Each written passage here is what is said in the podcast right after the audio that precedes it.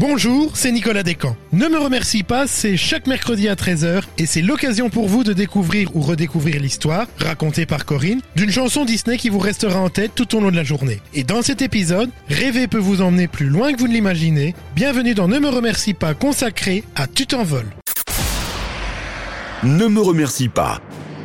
Du Disney plein les oreilles, Nicolas Descamps, Corinne Yarnaud sur DLRP.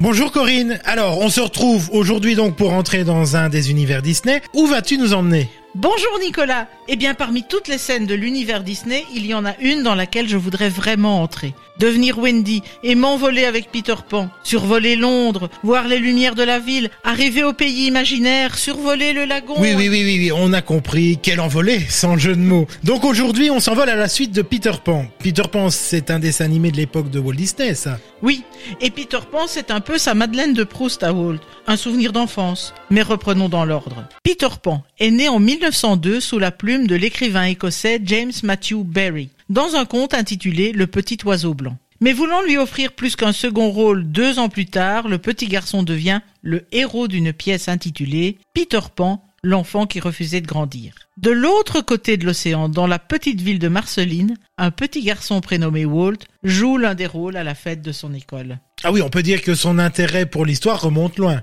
Ah oui. En fait, nous sommes en 1935 quand Walt envisage une adaptation cinématographique en noir et blanc. Ah, il avait imaginé ce dessin animé avant Blanche-Neige alors Pas tout à fait. En 1924, une adaptation avait été faite en noir et blanc par la Paramount. Disney veut faire mieux en imaginant un long métrage d'animation. Mais pourquoi faudra-t-il attendre si longtemps alors? Un peu de patience. Walt achète les droits en 1939 et les dessinateurs se mettent au travail. Mais ensuite, les problèmes financiers des studios, des désaccords avec l'équipe de dessinateurs et surtout la guerre. Bref, les projets d'animation, Cendrillon, Alice au pays des merveilles et Peter Pan sont stoppés net et ils ne reprendront qu'après le conflit.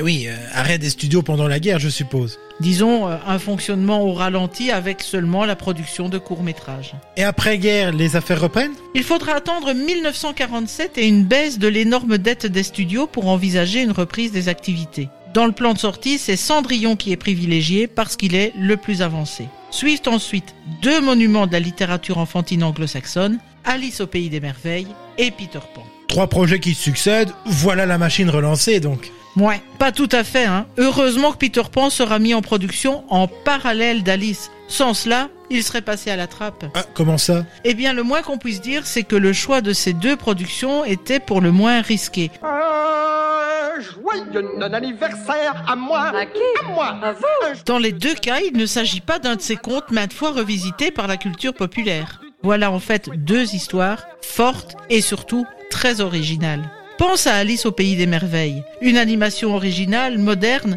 presque expérimentale. Ce sera un échec cuisant. Un rejet tant du public que des critiques. Le projet Peter Pan serait sans doute passé à la trappe s'il n'avait pas été aussi avancé. Hors de question de jeter l'argent par les fenêtres. Le film sera sorti. Et alors, échec ou succès? Succès Triomphe même lorsque le film sort en février 1953. Il faut dire que le public y retrouve les codes Disney. Une princesse, un méchant un peu ridicule, un héros pur et sa douce amie. Et il faut dire aussi que l'esprit du film correspond exactement à la vision que l'on attend de Walt Disney. Ne jamais renoncer à son enfance. Et la musique dans tout ça? La musique a un statut un peu spécial dans Peter Pan. Elle soutient l'histoire sans que l'on attribue une chanson dédiée aux différents personnages. Pour répondre à cette vision, la bande originale du film sera confiée à Oliver Wallace. Il est une valeur sûre dans l'univers Disney puisqu'il a déjà travaillé sur 137 courts-métrages avec les studios. Il a aussi signé la musique de Cendrillon et d'Alice au pays des merveilles. Pour l'écriture des nombreuses chansons, il va s'entourer de toute une équipe. Frank Churchill, Thatcher, Winston Hibler, Erdman Penner et surtout Sammy Fain et Sammy Kahn qui vont contribuer au générique et à ce morceau magique Tu t'envoles.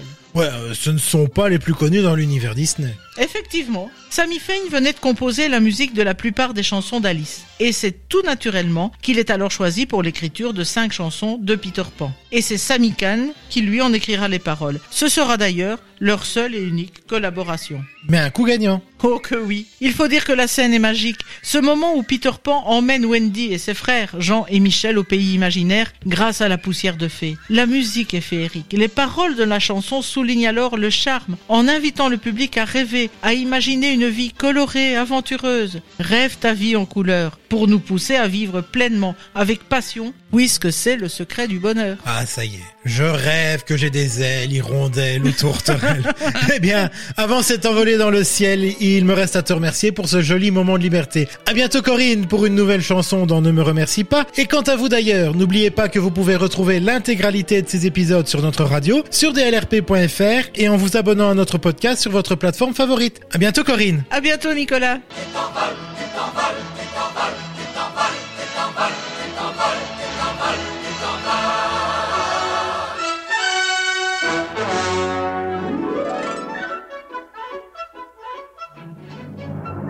Rendez-vous mercredi prochain pour un nouvel épisode de Ne me remercie pas sur DLRP.